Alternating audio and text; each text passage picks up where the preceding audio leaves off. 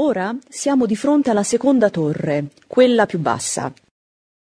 Sie sehen nun den zweiten Turm, den niedrigeren Turm des Stephansdomes. Beh, avrà già intuito che da lì sopra il panorama non deve essere granché. In realtà ha ragione. Ma che cosa sarà successo? Kein sehr berauschender Anblick, nicht? Nun, was ist denn da eigentlich passiert? Come vede la torre è rimasta incompleta. Dieser Turm ist unvollendet. Das sieht man eigentlich auf den ersten Blick. Manca la parte finale, sembra quasi mozzata con un coltello. Die Spitze fehlt, wie mit einem Messer abgeschnitten endet der Turm. Secondo il progetto originale, questa torre doveva essere simmetrica all'altra. Infatti erano previste due torri gemelle. Der Stephansdom war ursprünglich als symmetrische Anlage geplant gewesen. Dieser Turm, der Adlerturm, sollte genauso hoch werden wie der Stephansturm.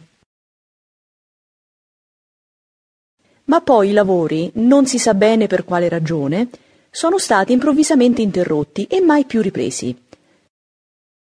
Aus bis heute nicht ganz geklärten Umständen wurden aber die Bauarbeiten eingestellt. Forse gli addetti ai lavori o chi per loro cambiarono idea o forse è più semplicemente una questione di denaro. Wahrscheinlich mangelte es am politischen Willen oder auch an der wirtschaftlichen Kraft, den Adlerturm so wie geplant fertigzustellen. Vielleicht ist ihnen aber einfach nur das Geld ausgegangen. Insomma, non si sa bene come andarono le cose, comunque fatto sta che come soluzione improvvisaria venne costruita una specie di cupola.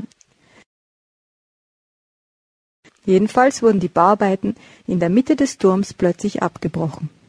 Als provisorischen Abschluss erhielt der Adlerturm eine Art Kuppel. E questa cupola all'interno ospita la cosiddetta Pummerin. In dieser Kuppel ist die Pummerin beherbergt,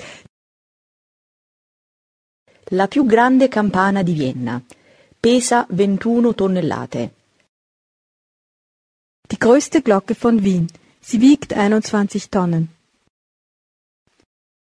A dir la verità, quella che oggi si trova lì sopra è una copia dell'originale. Diese Glocke ist allerdings eine Kopie der alten Pummerin,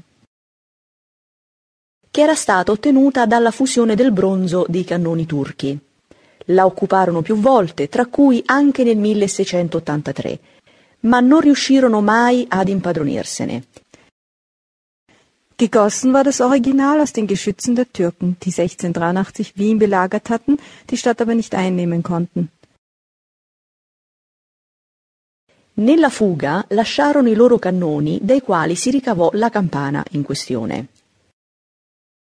Bei ihrer überstürzten Flucht mussten sie ihre Kanonen zurücklassen und daraus hat man dann die Pummerin gegossen.